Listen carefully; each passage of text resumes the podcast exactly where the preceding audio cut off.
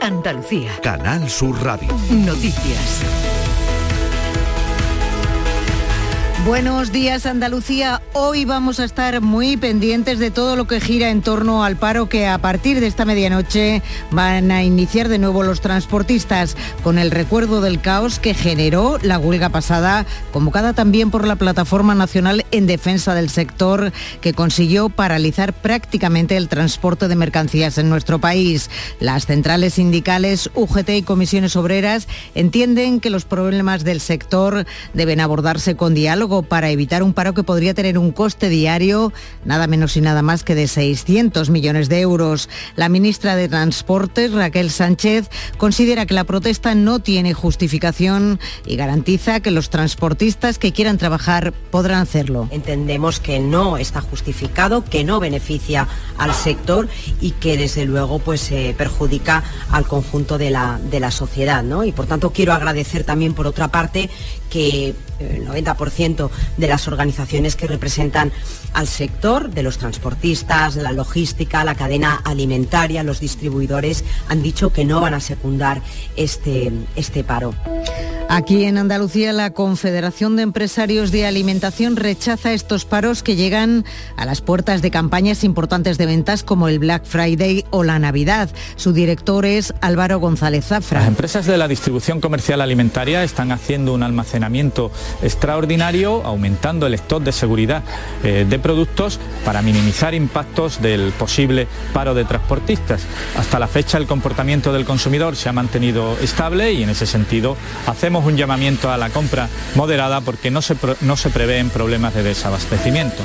En la actualidad política, el Gobierno mantiene la defensa de la reforma del delito de sedición a pesar de las críticas de la oposición que acusa a Pedro Sánchez de echar gasolina al independentismo. Lo dice Cuca Gamarra, secretaria general del Partido Popular. Si hoy aquellos que han sido condenados por sedición y malversación están exultantes y felices y definen algo como gran éxito, ¿No será que la gasolina al independentismo se la acaba de dar el Partido Socialista y Pedro Sánchez?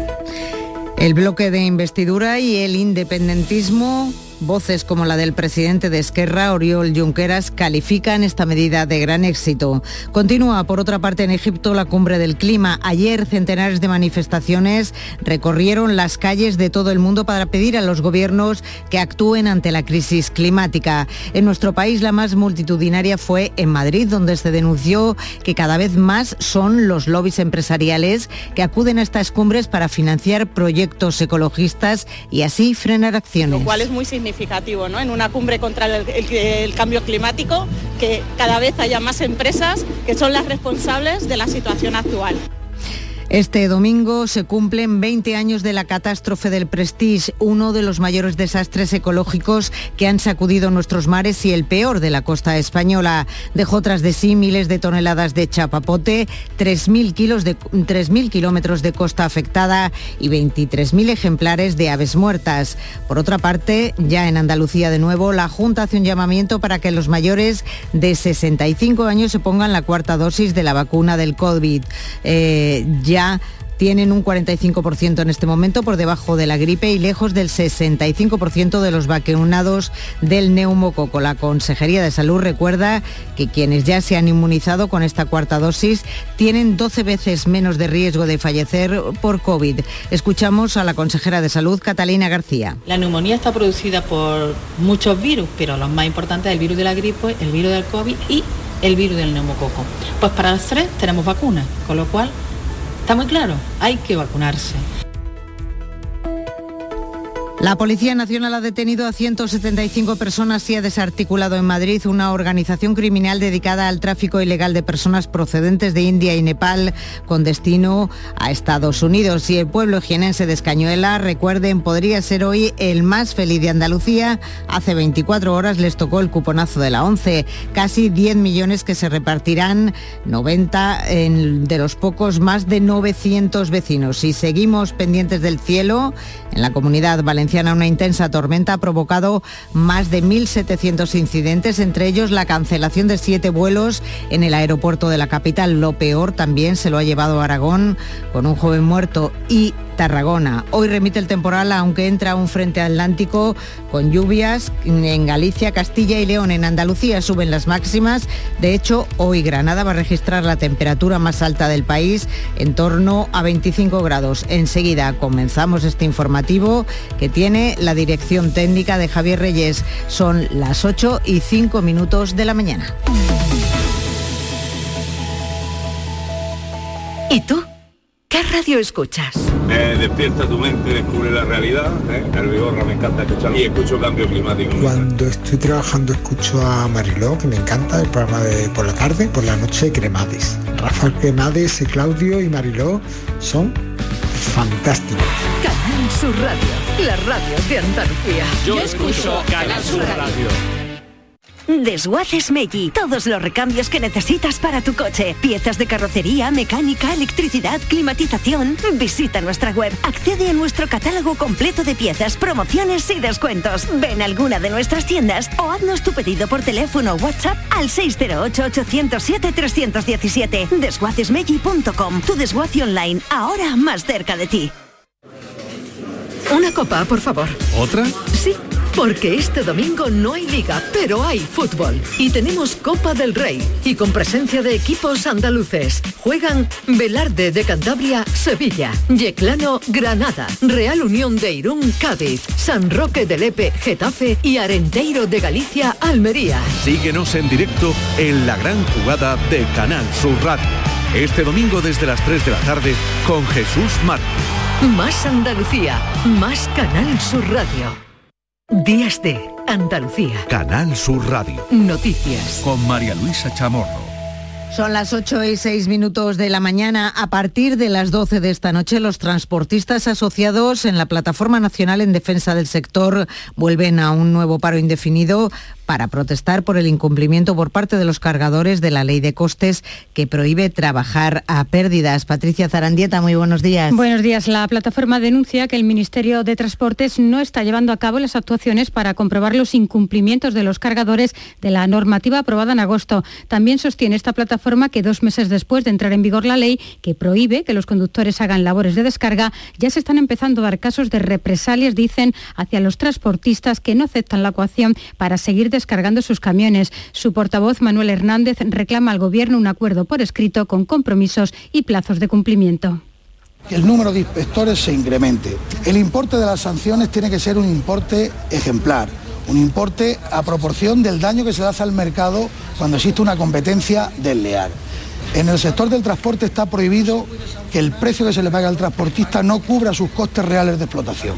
Ahora bien, si ese transporte se realiza bajo un contrato continuado, no se puede sancionar al cargador que pague por debajo de costes.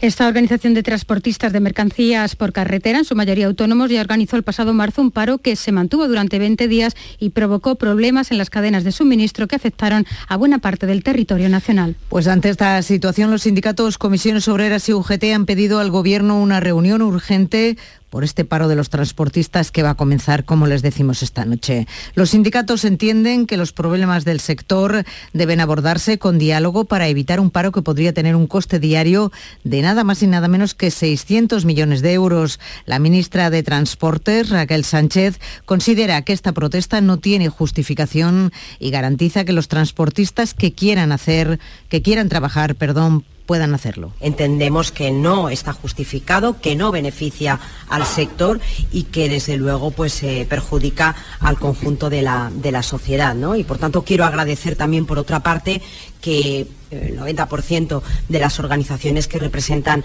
al sector, de los transportistas, la logística, la cadena alimentaria, los distribuidores, han dicho que no van a secundar este, este paro. Los supermercados andaluces están haciendo un acopio extraordinario de productos ante el inminente paro que comienza esta medianoche. ¿No es así, Patricia? No hay de momento un aumento de la demanda, pero se están preparando ante cualquier posible incidencia. La Confederación Andaluza de Empresarios de Alimentación rechaza los paros que llegan a las puertas de las campañas importantes de ventas como el Black Friday o la Navidad. Su director, Álvaro González Zafra. Las empresas de la distribución comercial alimentaria están haciendo un almacenamiento extraordinario, aumentando el stock de seguridad eh, de productos para minimizar impactos del posible paro de transportistas. Hasta la fecha el comportamiento del consumidor se ha mantenido estable y en ese sentido hacemos un llamamiento a la compra moderada porque no se, no se prevén problemas de desabastecimiento. Este nuevo paro hace peligrar el suministro previsto para el Black Friday, una de las fechas más destacadas en ventas junto con la Navidad. Está previsto que se realicen más de 100 millones de envíos en estas fechas, Jorge González. El viernes 25 de noviembre supone uno de los puntos marcados en rojo para las compañías de gran consumo. Según la patronal de logística y transporte, uno, las empresas tienen previsto gestionar más de 100 millones de envíos en noviembre, a una media de 3 millones y medio diarios, con picos de hasta 4,7 millones los días inmediatamente posteriores al Black Friday, la semana siguiente al Cyber Monday, que se celebra tres días después, y la semana previa a la Navidad. Unas ventas que se verían seriamente afectadas por la huelga de transporte por carretera, según el presidente de UNO, Francisco Aranda, que llega a hablar de desabastecimiento. Pues va a incidir muy negativamente en, la campaña, porque es el momento ahora en el que tenemos una mayor eh, tensión en la cadena de suministro y el hecho de que se produzca este paro, pues eh, rompería la cadena de suministro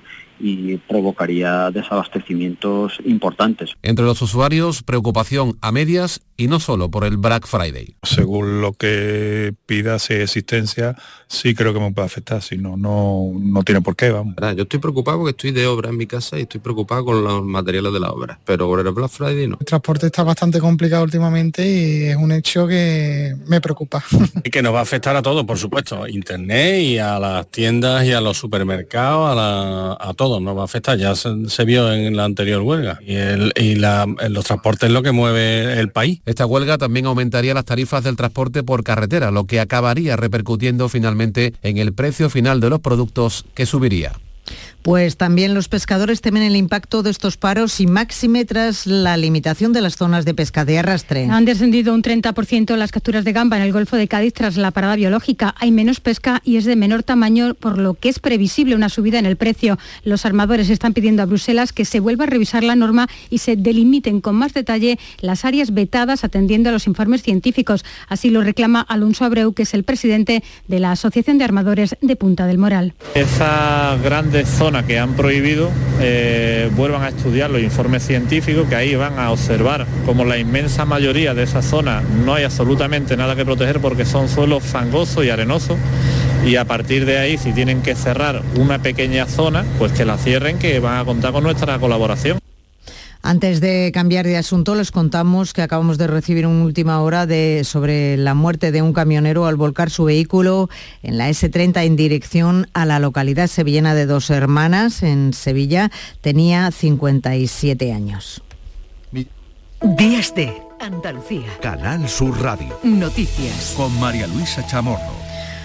8 y 12 minutos de la mañana, la Agencia Estatal de Meteorología anuncia que el frente lluvioso que ha afectado a la mayor parte del país remite. Valencia es la comunidad más afectada por graves inundaciones que han provocado cortes en carreteras y vías férreas. Las lluvias también han causado daños en Cataluña y Aragón, donde un joven ha muerto, Patricia. El fallecido de 17 años se había refugiado de una tormenta en el banquillo de un campo de fútbol en Zaragoza cuando le cayó un árbol encima. Una veintena de personas han tenido que ser rescatadas de sus vehículos en Castellón, entre ellos varios niños de un autobús escolar. En Valencia el aeropuerto ha estado cerrado varias horas y varias vías férreas y carreteras cortadas por las inundaciones. En Tarragona 6.000 hogares se han quedado sin luz. Estas lluvias contrastan también con el tiempo seco que se vive en algunas zonas de Andalucía. Sevilla ha sido en las últimas horas la capital española donde más han subido los termómetros, hasta 27 grados en las horas centrales de este pasado sábado. En la localidad de Écija se llegaron a rozar los 30. Pues numerosas ciudades de todo el mundo han acogido este sábado manifestaciones para pedir más decisión en la lucha contra el cambio climático, coincidiendo con la cumbre del clima que se celebra en Egipto. En España, la manifestación más multitudinaria ha tenido lugar en Madrid. Manuel Vicente. Millares de personas se han manifestado en diversos países del mundo, entre ellos en Egipto, que acoge estos días la cumbre del clima para pedir justicia climática y energética, así como la protección de los derechos humanos. En España se han desarrollado en ciudades como Madrid, La Coruña, Bilbao, Zaragoza o Valencia. En la capital madrileña, en torno a un millar de manifestantes han pedido voluntad política para un cambio de modelo frente a la crisis climática. Las organizaciones sociales han denunciado la falta de ambición que están demostrando los gobiernos, que están condenando al planeta a un calentamiento muy superior a los 2 grados centígrados. La representante de la Alianza por el Clima, Sagrario Monedero, ha mostrado su escepticismo ante los resultados de la cumbre del clima. Tenemos la misma sensación que las 26 cumbres previas, que no está a la altura del reto al que nos estamos enfrentando. Los países no están llegando a los compromisos que se necesitan para enfrentar la crisis climática que tenemos. Sin embargo, hay un 25% más de representación de las empresas del petróleo y del gas en la cumbre. En Egipto, más de 500 activistas han marchado dentro del recinto de la propia cumbre del clima. Las ONG han exigido compromisos de financiación para reparar los daños y las pérdidas ocasionadas por los impactos climáticos, así como mantener el objetivo de no superar el grado y medio de calentamiento del planeta. En Andalucía ayer Córdoba fue de las primeras ciudades en celebrar una gran manifestación. 70 entidades reclaman a las administraciones y a los gobiernos que actúen antes de que sea tarde para frenar el cambio climático. Cuéntanos, Ana López. Vestidos de negro y con paraguas que han desplegado para llamar la atención sobre la falta de lluvia debido al cambio climático, los manifestantes han recorrido las sedes de las tres administraciones ubicadas en Córdoba, a pie o en bicicleta, al ritmo de tambores. 69 entidades de todo tipo, partidos, AMPAs, sindicatos, organizaciones ecologistas se han sumado a la protesta en la que niños, jóvenes y mayores coinciden en que si no se actúa no habrá futuro para las próximas generaciones. Desastrosa y calamitosa y no sé estas criaturas que van a hacer. El futuro. Porque hay que poner un granito de arena cada uno. Para que se acabe el cambio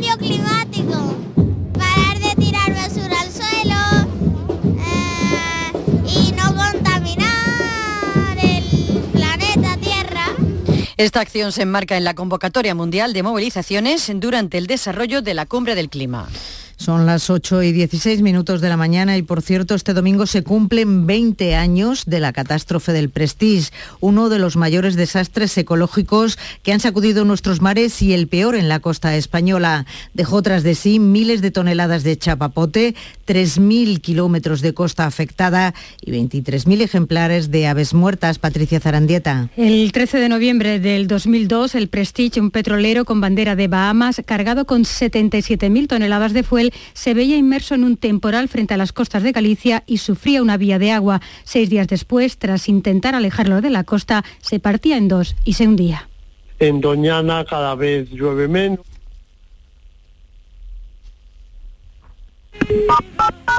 Salvamento Marítimo, buenos días. Madrid, Finisterre, 8 Dime. de la mañana, barco partido.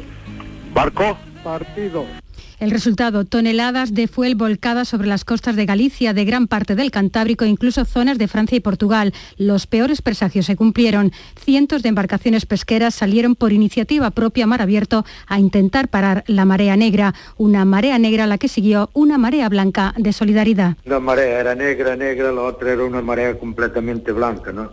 La verdad es que es impresionante ver cómo estaba toda nuestra costa de gente de todos los lados.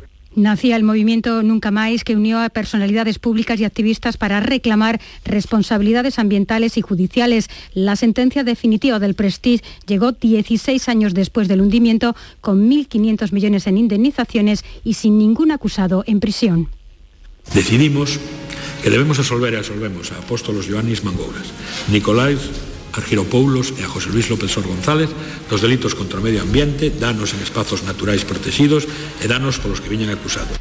La plataforma Nunca Más exhibirá este mediodía en Pontevedra el documental llamado 20 años de dignidad. 8 y 18 minutos de la mañana. Días de Andalucía. Canal Sur Radio. Noticias. Con María Luisa Chamorro.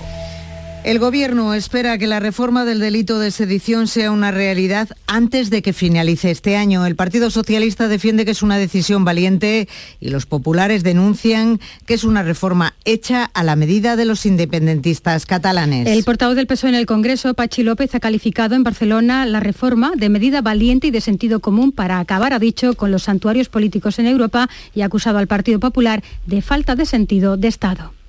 Hay diálogo institucional y diálogo político. Y si algo se ha roto, es el independentismo, que ha reducido considerablemente sus expectativas. Esta es la realidad incontestable, la realidad que evidencia que el Partido Popular ha sido y es la gasolina para la vida política en Cataluña y los socialistas somos el extintor de todo lo que ha pasado. La secretaria general del PP, Cuca Gamarra, desde Logroño ha respondido acusando a Pedro Sánchez de poner alfombra roja de impunidad, decía, a los fugados catalanes por mantenerse en el poder.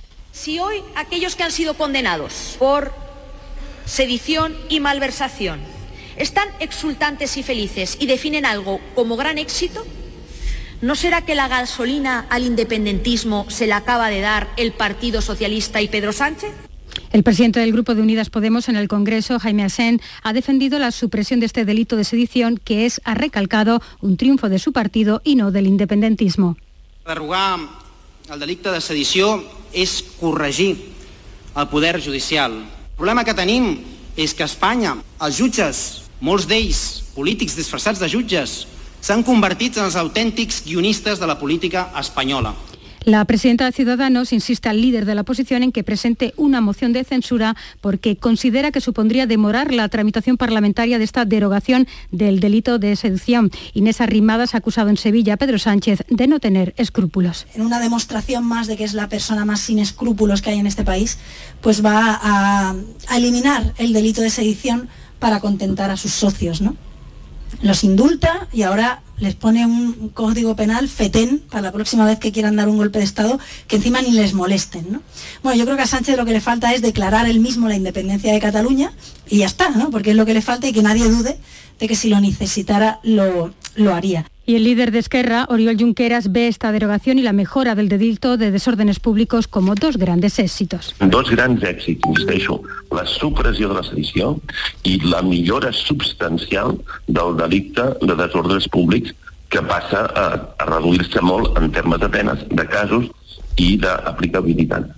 Vox ha llamado a la movilización contra esta supresión del delito de sedición, ha convocado concentraciones el próximo 19 de noviembre en Barcelona y el 27 en Madrid y frente a los ayuntamientos de las capitales de provincia. Y también en la crónica política polémica tras la decisión de una jueza de suspender la emisión de un sello conmemorativo del Partido Comunista. Se iba a comenzar a vender mañana. La polémica ha saltado a las redes tras conocerse la decisión de la magistrada Carmen Casado de suspender esta emisión del sello de correos que conmemora el centenario del Partido Comunista Español, atendiendo así a una petición presentada por abogados cristianos. Una de las reacciones ha venido del actual ministro de Consumo y líder de Izquierda Unida, Alberto Garzón, quien además de tachar de vergonzosa esta decisión judicial, ha recordado que es un partido completamente legal y también el papel del que el PC jugó en la democracia y la Constitución española. De momento, los 135.000 sellos del PC tendrán que esperar para estar en los buzones. 8 y 22 minutos de la mañana escuchan ustedes Días de Andalucía en Canal Sur Radio. Días de Andalucía. Canal Sur Radio. Noticias. Con María Luisa Chamorro.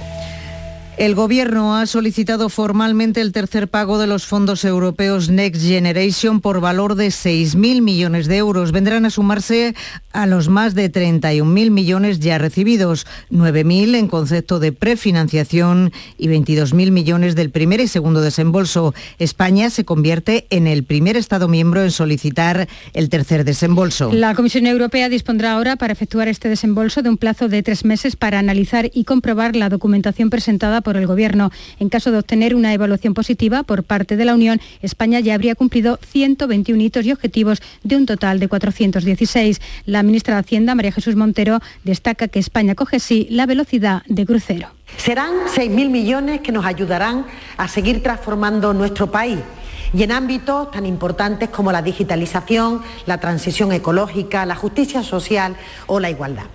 Fíjense, esto nos convierte en el primer Estado miembro que pide el tercer pago. La secretaria general del PP, Cuca Gamarra, ha respondido a Montero que estos fondos europeos no están llegando donde se necesitan. Dice la ministra Montero que van a velocidad de crucero, pero que no ha visto nadie. Y cuando las cosas no llegan, no sé en qué crucero va usted, pero creo que va en una barca que no lleva ni remos. Y hay que recordarles que esos fondos del, no son del gobierno, son de los españoles y no están llegando. Por cierto, que el Gobierno andaluz va a plantear un recurso al Tribunal Constitucional ante el impuesto que el Ejecutivo Central prevé aplicar a las grandes fortunas. El portavoz del Gobierno andaluz, Ramón Fernández Pacheco, ha reiterado que es un ataque, dice, a la autonomía fiscal andaluza. El tributo de solidaridad, tal y como lo han bautizado en el, en el, por, parte del Gobierno de España, no es más que un impuestazo que el Gobierno se ha sacado de la manga de manera improvisada y como un ataque frontal a lo que supone la, la autonomía fiscal que tiene que tener la Comunidad Autónoma de Andalucía. Y la ministra de Hacienda, María Jesús Montero, ha criticado esa decisión de la Junta de interponer el recurso al Constitucional.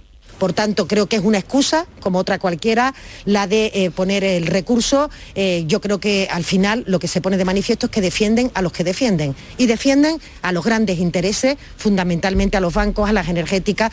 Críticas también desde Izquierda Unida su coordinador general, Tony Valero está defendiendo que los grandes impuestos, que las grandes fortunas, perdón, no paguen impuestos. Ya en Andalucía le ha regalado hasta 90 millones de euros a ese 0,2% de la población andaluza, ese 0,2% privilegiado, le regala 90 millones de euros que deberían venir a las arcas públicas, deberían ser parte de lo que la Junta tuviese para reforzar los servicios públicos. Terminamos esta parte del informativo. Tiempo ahora para el deporte. Suspendida ya la liga por el Mundial de Qatar. Hoy se juegan numerosos partidos de la Copa del Rey. Carlos Gonzalo. Hola, ¿qué tal? Sin fútbol de primera ni de segunda división, este fin de semana la Copa del Rey arrancaba en la jornada de ayer sábado con la disputa de cuatro partidos en los que intervinieron cuatro equipos andaluces. Perdieron los cuatro. El Huetortájar caía ante el Albacete por 0 a 3 y así lo analizaba el jugador granadino Esteban en los micrófonos de la gran jugada de Canal Sur Radio. Bueno, ya ha sido un poco engañoso en la prórroga, ya que nos hemos volcado con todo y bueno, hemos aguantado bien durante los primeros 90 minutos, ante todo un Albacete que es un equipo espectacular, por eso está en segunda división y, y, bueno, nos vamos contentos, orgullosos de que lo hemos dejado todo en el campo y que, que no, no, no, se nos queda nada dentro. El Lutrera perdía por la mínima 0 a 1 ante el Ceuta. Escuchamos a Francisco José Cordero, entrenador del conjunto utrerano. Es el fútbol, esto es fútbol. Cierto que hemos tenido creo que controlado todo el partido, la primera parte incluso hemos embotellado el Ceuta, pero bueno, eh, en una pérdida, eh, faltando poco tiempo para, para, el final, ellos han demostrado la calidad que tienen arriba, la, primera federación pues, pues se ha notado y en la única que han llegado pues le han metido para adentro. Lástima que se nos haya ido un partido que, que creo que a los puntos no hubiéramos merecido más, pero bueno, el fútbol es así. El rincón de la victoria tampoco podía con el Real Club Deportivo Español, ante el que perdía por 0 a 3, mismo marcador 3 a 0, con el que despachó el cacereño al líder de Primera Federación, el Córdoba Club de Fútbol. El presidente del Córdoba, Javier González Calvo, no puso reproches a la victoria del cuadro extremeño. Creo que en, todo, en todos los sectores de la vida, no solo en el fútbol, si tú con, con tu contrincante no juegas al mismo nivel y con las mismas ganas, al final te pasan y sobre todo en el deporte. Si tú no le pones la misma intensidad que le pone o le ha puesto el cacereño en la noche de hoy, pues nos han pasado por encima y casi lo mejor es el resultado. Yo sigo pensando que nos podían haber metido todavía alguno más. Y hoy se juegan hasta nueve partidos con representación andaluza. A mediodía, a las 12, Juventud Torremolinos, Sociedad Deportiva Huesca, Recreativo de Huelva Burgos, Peña Deportiva Málaga. Por cierto que el técnico del conjunto malagueño, Pepe Mel, espera que la Copa sea un bálsamo para el colista de segunda división. Necesitamos muchas cosas que nos reafirmen y, y tenemos que ir a competir y pasar y los futbolistas tienen que, que ver en, en, la Copa la posibilidad de, de, conseguir eso que tantas veces hablamos, de, de salir con, con, buena cara, con buenas sensaciones y, y, que todo eso nos va a ayudar. También se juega a las 12 el partido entre el Adarve y el Linares Deportivo. A las 4 de la tarde jugará el Sevilla Fútbol Club. Lo hará en Cantabria ante el Velarde, partido que se pierden Marcao, Papu Gómez, Acuña, Rekic y Delaini. Bueno,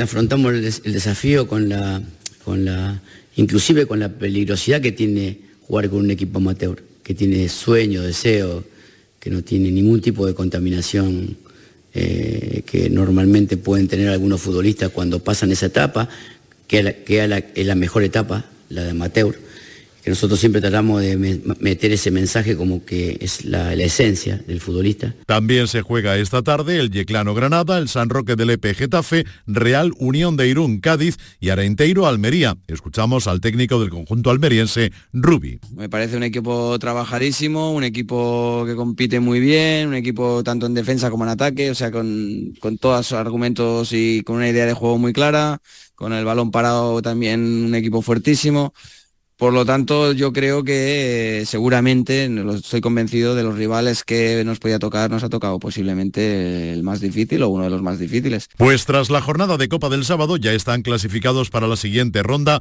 Andorra, Osasuna, Guijuelo, Real Valladolid, Levante, Logroñés, Atlético Saguntino, Guernica, Ceuta, Albacete, Sestao, Sporting de Gijón, Nastic, Arenas de Guecho, Deportivo Guadalajara, Mallorca, Elche, Villarreal, Español y Atlético de Madrid. Y este fin de semana también tenemos Fórmula 1 con la disputa del Gran Premio de Brasil. Ayer como aperitivo la carrera al sprint, victoria para Russell, segundo fue Carlos Sainz. Alonso acabó decimoquinto, fuera de los puntos tras un choque con su compañero Ocon y hoy se disputa la carrera en la que el Haas de Magnussen saldrá desde la pole position.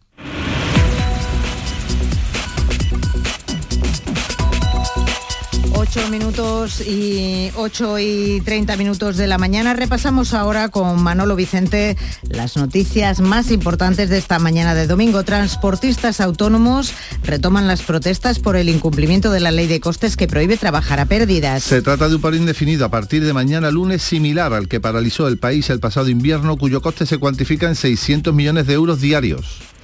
La ministra de Transportes garantiza que los transportistas que quieran trabajar puedan hacerlo. Pese a todo, los supermercados están haciendo acopio extraordinario de productos, aunque de momento no hay un aumento de la demanda. Remite el frente lluvioso que ha afectado a la mayor parte de España. Valencia es la comunidad más afectada por graves inundaciones que han provocado cortes en carreteras y vías férreas. Millares de personas piden en todo el mundo más contundencia contra el cambio climático. En España las manifestaciones coincidiendo con la cumbre del clima de Egipto se han desarrollado en ciudades como Madrid y Córdoba. Se cumplen hoy 20 años de la catástrofe del Prestige, uno de los mayores desastres ecológicos en la costa. Dejó tras de sí miles de toneladas de chapapote, 3.000 kilómetros de litoral afectados y más de 20.000 ejemplares de aves muertas. PSOE y PP se culpan mutuamente de alimentar el, el, independentismo catalán. Los socialistas ven valiente la supresión del delito de sedición y los populares lo consideran un triunfo de los secesionistas. La Junta llama a los mayores de 65 años a ponerse la cuarta dosis de la vacuna contra el COVID. La Consejería de Salud recuerda que quienes ya se han inmunizado con esa cuarta dosis tienen 12 veces menos de riesgo de fallecer por coronavirus. España es el tercer país europeo con más casos de sobrepeso en niños según la Organización Mundial de la Salud. Según se ha puesto de manifiesto este sábado en el Día de la Obesidad Infantil, España es el país europeo en el que menos niños comen verduras, solo un 13%. Manolo, ¿qué dicen esta mañana las portadas de los periódicos? ¿Cuál has elegido? Pues sobre todo eh, con referencias a los asuntos nacionales, el portazo del PP al gobierno precipitó el pacto de la sedición, dice el diario El País, al cual, asunto al que también se hace referencia el diario El Mundo, el mensaje que rompió el acuerdo del Consejo General del Poder Judicial. Los WhatsApp de Bolaños al PP. Se abren comillas, no hay nada de la sedición. Y el diario ABC recuerda los 20 años del Prestige, mencionando que Apóstoles Mangouras, capitán del barco y único condenado, rompe su silencio décadas después. En los diarios de eh, difusión online, público.es destaca que Podemos e Izquierda Unida encaran dos meses decisivos para lograr la unidad de la izquierda en municipales y autonómicas.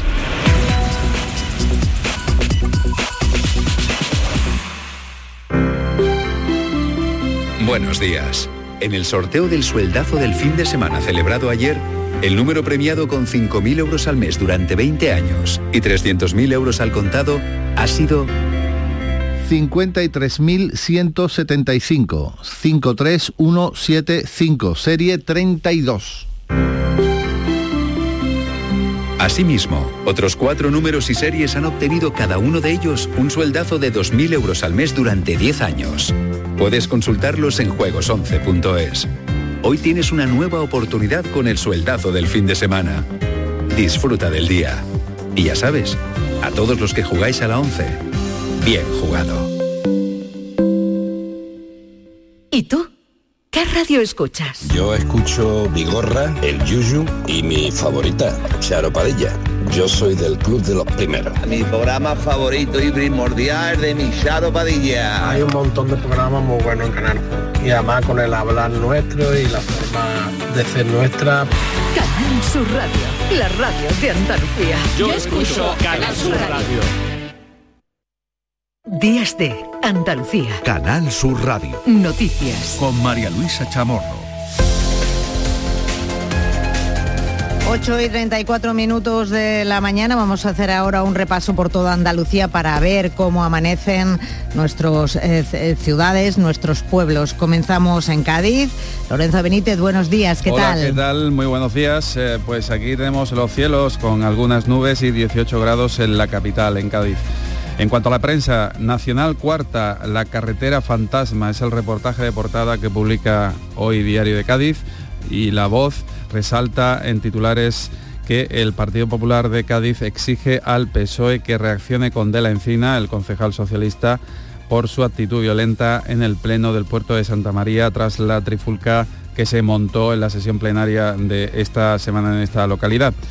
Eh, en cuanto a las previsiones, esta mañana a partir de las diez y media vamos a estar pendientes, eh, entre otras cosas, de la salida desde la playa de Santa María del Mar en Cádiz Capital de la carrera contra el cáncer que organiza la Asociación contra el Cáncer de Cádiz y en la que participan 2.300 personas. En Algeciras se encuentra nuestro compañero Fermín Soto para el que hoy les queremos contar que es un día muy especial. Nosotros, aparte de estar aquí en el micrófono, no nos conocen ustedes mucho las caras, pero Fermín es uno de las personas históricas de esta, de esta ¿no? casa, socio fundador. Fermín, buenos días. Buenos días, es el último. ¿Cómo amaneces tú hoy? No te pregunto bueno, ya, ahora te pregunto cómo amanece te lo tú. comentaba, te lo comentaba ayer, te lo repito hoy, eh, amanezco raro, ¿no? Porque a todos nos llega nuestro San Martín, a mí me ha llegado, me llega concretamente el próximo día 20 y este eh, es el último fin de semana que voy a estar a pie de tajo, a pie de micrófono en esta ah, gran empresa de comunicación como es la RTVA, Canal Sur Radio y Televisión, ¿no? Así que desde aquí mi despedida a todos nuestros oyentes en el fin de semana, pero que vamos, al resto, eh, el resto me tendrá de la semana me tendrá que seguir aguantando todavía aquí. Nosotros también te queremos despedir todos tus compañeros, Fermín, con mucho cariño, con mucho respeto por esa vida prácticamente profesional dedicada al servicio de los, ah, de los oyentes andaluces. Cuéntanos ahora. Bueno, pues el tiempo. eh, tenemos muchas nubes a esta hora de la mañana aquí en nuestro cielo, aquí en el campo de Gibraltar. La temperatura ahora es de 16 grados. La máxima que se prevé para hoy domingo es de 20 y- 21. Con respecto a la prensa, eh, Europa Sur eh, sale con este titular de portada. La Fiscalía investiga un alijo de dos toneladas de cocaína en Algeciras. En Digital Destacamos que el mercado de productos ibéricos de los barrios preparado para hacer historia. Y es precisamente esta una eh, de nuestras previsiones hoy domingo, porque dentro de la feria gastronómica del cerdo ibérico, que desde el pasado viernes tiene lugar en esta población campos gibraltareña, pues hoy va a tener lugar la elaboración de una tosta ibérica de 150 metros nada más y nada menos, con la que los organizadores quieren hacer historia y entrar en el libro Guinness de los Récords. Será en torno a las 2 de la tarde en la afamada calle mm, llamada La Plata de esta localidad, de los barrios. Gracias, Fermín querido, mucha suerte. En Jerez luego. está Paco Méndez. Vamos un poquito más rápido, compañeros, porque si no se nos va el tiempo. Claro que sí, el tiempo aquí en Jerez, que tenemos los cielos poco nubosos en la campiña, 24 grados será la temperatura máxima en Jerez, hasta ahora el termómetro marca 14 grados. Y el diario de Jerez titula La mayoría de los vuelos internacionales regresarán a Jerez entre febrero y abril. Con motivo de la celebración del Día Mundial de la Diabetes, que tendrá lugar mañana en la Sierra de Cádiz, la Asociación de Diabéticos lleva a cabo hoy diversas actividades. Feliz domingo. Y en Córdoba, el titular del día. ¿Qué tal? Muy buenos días. Pues el titular es que está el cielo despejado, 11 grados, vamos a alcanzar una máxima de 24 en el día de Córdoba. El alumnado de la UCO califica con un notable la formación que recibe y en el Córdoba eh, vamos a... El transporte sufre la falta de rentabilidad. En cuanto a las previsiones, hoy entrega de potros de la Federación de Peñas Cordobesas que se conceden eh, coincidiendo con su centenario. Buenos días, Araceli Limón, ¿qué tal por Sevilla? Hola, ¿qué tal? Buenos días. Con una última hora, la muerte de un camionero que ha volcado su vehículo en la C40 a la altura de dos hermanas. Amanecemos con 13 grados y esperamos una máxima de 24. ¿Y qué dicen hoy los periódicos? Pues miren, el diario ABC en portada, residencias universitarias más plazas que alumnos. El sorprendente boom del sector hará que Sevilla cuente con 9.000 camas para unos 10.000 estudiantes de fuera de la provincia. En el mismo tema incide también Diario de Sevilla. En este domingo el ayuntamiento no logra poner coto a los mamotretos de la avenida de La Palmera. También se detiene la situación que vive la localidad sevillana de Pruna, donde hay muchísimo tráfico de droga. Han fallecido ya dos vecinos en los últimos meses. Y el giraldillo de oro del Festival de Cine de Sevilla, que es para la película Saint Omer. Y en Málaga, José Valero, tiempo, temperatura y titular, por favor. Pues 17 grados en la capital malagueña, llegaremos a los 24 en un día que se prevé con cielo nuboso. Málaga registra un aluvión de compras de vivienda para evitar la subida de los tipos de interés, dice por ejemplo la opinión de Málaga. Y el Diario Sur señala que la provincia de Málaga reduce a la mitad su brecha digital en un año. En cuanto a la previsión, a las 11 se inaugura la sexta edición del mercado Moscatel de Almachar. En Huelva, Yolanda Sánchez. Hola, buenos días María Buenos Luisa. días. Pues en Huelva tenemos eh, 12 grados y las portadas eh, informativas de los diarios están en, en la, en la foto que sacan de la inauguración del monumento a Hugo Millán, ese joven piloto motociclista que falleció durante una competición. Es la foto del día de Huelva Información y de Huelva 24. En cuanto a las previsiones, nos vamos al Festival de Cine porque esta tarde Juan Miguel Castillo va a recibir su mm, premio Luz. En Granada, ¿cómo amanece la ciudad? Jesús Reina. Muy buenos días, con Buenos 7 grados días. de temperatura llegaremos no obstante a 25. En el diario Ideal, la nueva autopista eléctrica Caparacena-Baza atrae una inversión privada de más de 500 millones en proyectos de energía renovable. Eso, insisto, en el Ideal. En el Granada hoy, Castarás, el pueblo de la Alpujarra granadina que sobrevive sin un bar abierto. Bueno, ni bar ni tienda, la pandemia cerró lo poco que había. Es en realidad un argumento que emplea el diario para hablar de la despoblación de la Alpujarra. Y en cuanto a nuestra previsión, pues hoy domingo se celebra la procesión tradicional de la Virgen de la Angustia en Guadix, patrona también de la ciudad de Guadix, una cita muy esperada en esta localidad que se vuelca masivamente a partir de las seis y media de la tarde. En Jaén, Beatriz Mateas, buenos días. ¿Qué tal? Buenos días. 11 grados, espera una máxima de 23. Nos vamos a las portadas. En el ideal, el cuponazo cae en Jaén. En la contra de Jaén, un detenido en Linares por un presunto caso de violencia de género. Precisamente en las previsiones hoy se celebra la carrera popular por la no violencia de género organizada por CESIF. Almería, buenos días, Elizabeth Ortega. Muy buenos días. Almería amanece con cielos despejados y los termómetros marcan a esta hora en Almería Capital 19 grados. Como titulares siguen haciéndose eco del día histórico que se vivió en Macael con esa visita que se recordará siempre el 11 de noviembre del 2022. Reflotan y retiran el barco pesquero Bahía de la Isleta que llegó anoche a las 10 al puerto de Almería y hoy el pabellón municipal como previsión de los gallardos acogerá a las 11 de la mañana la entrega de las medallas de la provincia máximas distinciones que otorga la Diputación. Entre los reconocimientos destacados por su resonancia, la medalla de oro de la provincia al, eh, bueno, pues al periodista Carlos Herrera. Un domingo en el que celebramos el Día Mundial de la Bondad. Gracias a todos compañeros, pues seguimos antes de que lleguen las 8, las 9 menos cuarto de la mañana con algunas otras noticias porque la Junta hace un llamamiento para que los mayores de 65 años se pongan la cuarta dosis de la vacuna contra la COVID. Ya la tienen un 45% por debajo de la gripe y lejos del 65% de los vacunados del neumococo. Todas campañas activas en este momento. La Consejería de Salud recuerda que quienes ya se han inmunizado con esta cuarta dosis tienen 12 veces menos riesgo de fallecer por COVID. Escuchamos a la consejera de Salud, Catalina García. La neumonía está producida por muchos virus, pero los más importantes es el virus de la gripe, el virus del COVID y el virus del neumococo. Pues para las tres tenemos vacunas, con lo cual está muy claro, hay que vacunarse.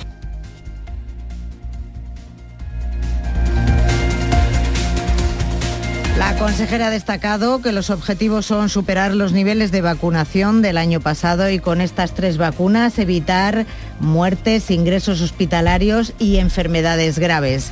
En Sevilla anoche se clausuró el Festival de Cine, del Festival de Cine Europeo con una gala en la que asistieron todos los mm, galardonados. ¿No es así, Araceli? Pues mira, sí, el broche final al Festival de Cine Europeo de, Sevilla. el palmarés se había ofrecido a media mañana. La película Saint Omer ha triunfado en el Festival de Cine al lograr el giradillo de oro y el premio al mejor guion. La otra triunfadora ha sido Close, de Lucas Dunn, que ha recibido el gran premio del jurado execuo con Fuego Fatuo de Joao Pedro Rodríguez. Y el, galardón a la mejor dirección reconoce el trabajo de Pietro Marcelo en Scarlett. Ya ganó en Sevilla con Martín Eden el giraldillo de oro del año 2019. En la sección de Panorama Andaluz, las galardonadas han sido como Ardilla en el Agua, premio a la mejor película, Matter Trackets, premio Rosario Valpuesta al mejor cortometraje y Menudo Viaje,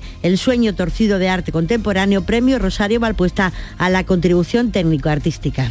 En lo que se refiere a otras noticias también importantes que han ocurrido en este día, la Policía Nacional ha detenido a 175 personas y ha desarticulado en Madrid una organización criminal dedicada al tráfico ilegal de personas procedentes sobre todo de India y Nepal con destino a Estados Unidos. La red cobraba hasta 30.000 euros a cada inmigrante a los que facilitaba documentación falsa para eludir los controles del aeropuerto. Son en estos momentos las 9 menos cuarto de la mañana, tiempo ahora para la información local. Días de Andalucía. Canal Sur Radio Sevilla. Noticias.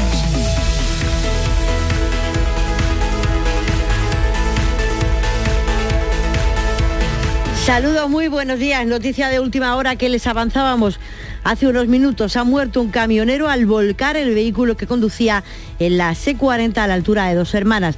Tenía 57 años. El suceso se ha producido cuando la víctima circulaba por la C40, como les digo, momento en el que por causas que se desconocen ha volcado el camión. Han acudido bomberos de la Diputación, Guardia Civil y el Centro de Emergencias Sanitarias quienes han certificado el fallecimiento de esta persona. A esta hora de la mañana el tráfico es fluido, lo normal, lo habitual en un domingo por la mañana tenemos 13 grados y esperamos una máxima de 24 de máxima con algunas nubes en el cielo, pero nubes de adorno. Ahora eso sí, aproveche el día porque mañana y pasado va a llover.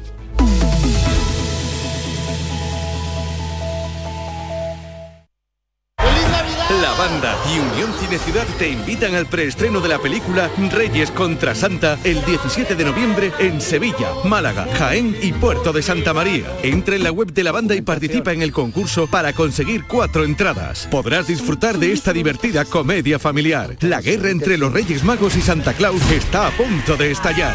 Recuerda, el 17 de noviembre preestreno de Reyes contra Santa. Más información en la web lavanda.es. Días de Andalucía. Canal Sur Radio Sevilla. Noticias. El puerto de Sevilla va a invertir 3 millones de euros hasta el año 2025 en los muelles de Tablada, los Tinglaos y el Puente de Hierro.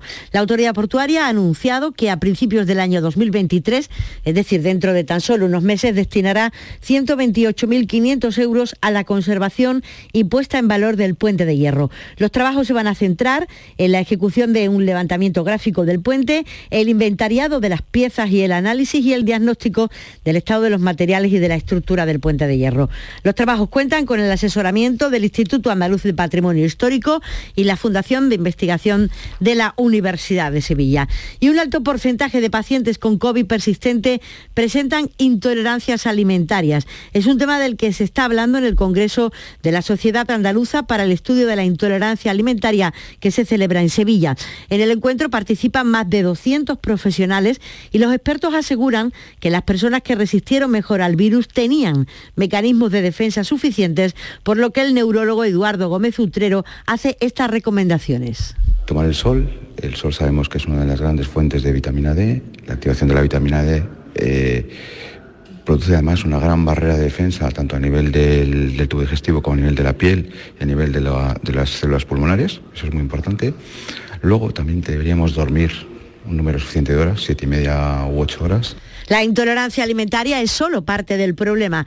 En los pacientes con COVID persistente hay una liberación de histamina que tiene que ver con la presencia de restos víricos en el organismo y que provocan cansancio, dolor de cabeza, hinchazón, dolores musculares y estreñimientos. Y la presidenta de Ciudadanos, Inés Arrimadas, ha participado en Sevilla en el acto de presentación de las candidaturas andaluzas para las elecciones municipales del próximo mes de mayo. Que Andalucía podía dar la vuelta como un calcetín en solo una legislatura. Y eso lo hemos conseguido estando aquí en Ciudadanos, no en ningún otro proyecto. Porque no hay ningún otro proyecto que pueda hacer lo que hace Ciudadanos. Y no quieren a los candidatos de Ciudadanos. Lo que quieren es que no haya papeleta de ciudadanos en las próximas elecciones de mayo. Eso es lo único que quieren. Robar a los ciudadanos la posibilidad de elegir liberal. Entre los candidatos presentados, Sevilla Capital y 11 municipios de la provincia, en el acto ha participado el candidato a la alcaldía de Sevilla Capital, Miguel Ángel Aumesquet, que esta semana ha sido ratificado por unanimidad. Un partido que gestiona siempre pensando en los ciudadanos y nunca en intereses particulares ni en intereses partidistas. En eso vamos a trabajar, vamos a seguir trabajando hasta entonces por mejorar con propuestas, con propuestas serias, firmes y reales la vida de los sevillanos. Son las 8 y 49 minutos de la mañana. Las noticias que más te interesan las tienes en Canal Sur Sevilla. Y este lunes te llegan desde el Hospital Vitas Sevilla, donde conoceremos los últimos avances aplicados de la robótica en la especialidad de urología. Canal Sur Mediodía Sevilla. Este lunes a las 12 desde el Hospital Vitas Sevilla, en la avenida Plácido Fernández Viacas de Castilleja de la Cuesta, con la colaboración del Hospital Vitas Sevilla. Los lunes a las 10 de la noche en Canal Sur Radio, El Llamador. Días de Andalucía. Canal Sur Radio Sevilla. Noticias la organización agraria COAG ha pedido a la Consejería de Agricultura que aumente su presupuesto para ayudas a la incorporación al campo de jóvenes agricultores. En nuestra provincia han sido 418 las solicitudes que se han presentado, pero únicamente hay presupuesto para 132, por lo que 286 jóvenes agricultores se quedan fuera de estas subvenciones a cultivos de riego secano o invernaderos. El secretario provincial de la COAG, Ramón García, espera que la Junta amplíe la oferta porque asegura que el campo está envejeciéndose y que es necesario que se incorpore gente nueva. Esto además dice ayudaría a frenar la despoblación. Y además es que hace falta, es que hace falta, que ya de aquí a dentro de, de 10 o 12 años tenemos una cifra ya que vamos a tener todos más de 65 años, ya alrededor del 70% de los agricultores, que tiene que seguir habiendo gente en el campo y en los pueblos. Estamos hablando de, jóvenes que si, se, se quedan en el pueblo a trabajar en el campo, se quedan en el pueblo, por lo cual se evita el despoblamiento, que de la otra manera terminaría emigrando más de mil firmas han recogido ya los padres y las madres del barrio de Los Remedios tras la noche de Halloween, cuando menores de esta zona de la capital fueron atacados por pandillas de, otros menores y varios resultaron heridos. Aseguran que desde entonces hay más presencia de la Policía Nacional, pero no de la local. La campaña puesta en marcha a través de la plataforma Change ORG tiene como objetivo reclamar más seguridad los fines de semana. Además de adhesiones de particulares, están recabando el apoyo de colegios, comercios y bares de la zona. Todas las firmas serán entregadas en la sede del distrito o la subdelegación del Gobierno, tal como explica Luis Suárez, uno de los promotores. Lo que esperamos es poder terminar esta, campaña y poder presentarlo a la autoridad, al, distrito y a la delegación del Gobierno, haciéndole ver que, que, no es solo una queja en los medios de comunicación, es que el barrio entero quiere, quiere más seguridad. Y la película Saint Omer, como les contaba hace unos minutos, triunfa en el Festival de Cine Europeo de Sevilla. Ha logrado el Giraldillo de Oro y el premio al mejor guion. Son las 8, casi 53 minutos, si les parece. Aunque no haya fútbol, nos detenemos en los deportes. Hola, ¿qué tal? No hay fútbol de primera división este fin de semana, así que toca Copa del Rey, menos por ejemplo para el Real Betis, que tiene que jugar la Supercopa y que no participa en esta ronda. El Betis que por cierto se encuentra en Argentina, donde va a jugar una serie de amistosos, el primero de ellos ante River Plate. Por su parte, el Sevilla tiene partido de Copa del Rey. Esta tarde a partir de las 4 lo hará en Cantabria ante el Velarde, partido que se pierden Marcao, Papu Gómez, Acuña, Rekic y Delaini. Todo esto y mucho más se lo contaremos en una edición especial de la gran jugada con Jesús Márquez a partir de las 3 de la tarde. Y la Guardia Civil ha detenido a nueve personas y ha desmantelado un centro de producción de marihuana en un chalet ocupado ilegalmente en Mairena del Aljarafe. Y también en Mairena se han detenido al responsable de una supuesta empresa de reparación de electrodomésticos y a un técnico por estafar a clientes de toda la provincia de Sevilla. Se anunciaban en las páginas web cuando eran llamados a un domicilio, hacían un presupuesto de la avería, pedían dinero para comprar las piezas que se habían estropeado en teoría y nunca más volvían a aparecer.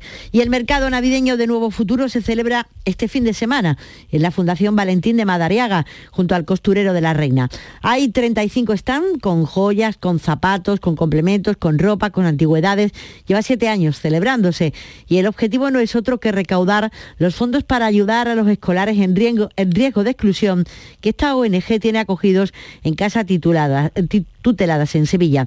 Los chavales necesitan un refuerzo para sacar adelante el curso y ahí va destinado el dinero, tal como explica en Canal Sur Radio la vicepresidenta de Nuevo Futuro en Sevilla, Miriam Álvarez. Son niños tutelados por la Junta, pero que nosotros los acogemos y les procuramos un hogar eh, lo más parecido posible a una familia. Eh, son niños que viven con sus educadores y con el apoyo de un equipo técnico de profesionales procuramos mm, ponerle al niño todo a su alcance para que sean el día de mañana personas y adultas que puedan integrarse en la sociedad. Y es un día grande. En la localidad sevillana de Umbrete se celebra la Feria del Mosto y de la aceituna fina de mesa del Aljarafe.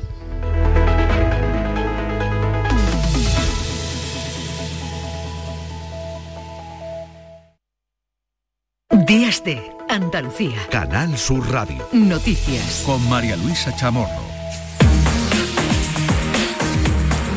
Faltan cinco minutos para llegar a las nueve de la mañana y repasamos ahora con Patricia Zarandieta las cosas que están ocurriendo este domingo.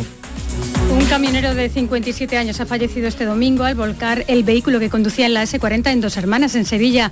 Y esta medianoche transportistas autónomos van a retomar las protestas con un paro indefinido por el incumplimiento de la ley de costes que prohíbe trabajar a pérdidas. Su portavoz Manuel Hernández ha pedido al Gobierno un compromiso por escrito. Nos encontramos en una situación crítica. A diario empresas pequeñas de transporte cesan la actividad por la imposibilidad económica, pues no tenemos tiempo. Sabemos lo que hay que cambiar y los legisladores tendrán que ver cuál es la vía adecuada para dar respuesta a lo más urgente. La ministra de Transportes garantiza que los transportistas que quieran trabajar podrán hacerlo. Raquel Sánchez entendemos que no está justificado, que no beneficia al sector y que desde luego pues eh, perjudica al conjunto de la, de la sociedad. ¿no? Y por tanto quiero agradecer también por otra parte que eh, el 90% de las organizaciones que representan al sector, de los transportistas, la logística, la cadena alimentaria, los distribuidores, han dicho que no van a secundar este, este paro. La Confederación Andaluza de Empresarios de Alimentación rechaza los paros que llegan a las puertas de campañas de ventas como el Black Friday o la Navidad. Su director, Álvaro González Zafra. Las empresas de la distribución comercial alimentaria están haciendo un almacenamiento extraordinario, aumentando el stock de seguridad eh, de productos para minimizar impactos del posible paro de transportistas. Hasta la fecha el comportamiento del consumidor se ha mantenido estable y en ese sentido hacemos un llamamiento a la compra moderada porque no se, no se prevé en problemas de desabastecimiento. Y han reflotado anoche al puerto de Almería y han retirado el barco pesquero Bahía de la Isleta. José Arandas, el capitán marítimo de Almería. A las 10 de, anoche llegó el remolcador Clara Campoamor al puerto de Almería con el pecio de la embarcación pesquera Bahía la, la Isleta. Allí a las 10 de la noche. El Gobierno ha solicitado formalmente el tercer pago de los fondos europeos Next Generation por valor de 6.000 millones de euros. Vendrán a sumarse a los más de 31.000 millones ya recibidos. La ministra de Hacienda, María Jesús Montero, destaca que España coge velocidad de crucero. Serán 6.000 millones que nos ayudarán a seguir transformando nuestro país y en ámbitos tan importantes como la digitalización, la transición ecológica, la justicia social o la igualdad. Fíjense, esto nos convierte en el primer Estado miembro que pide el tercer pago.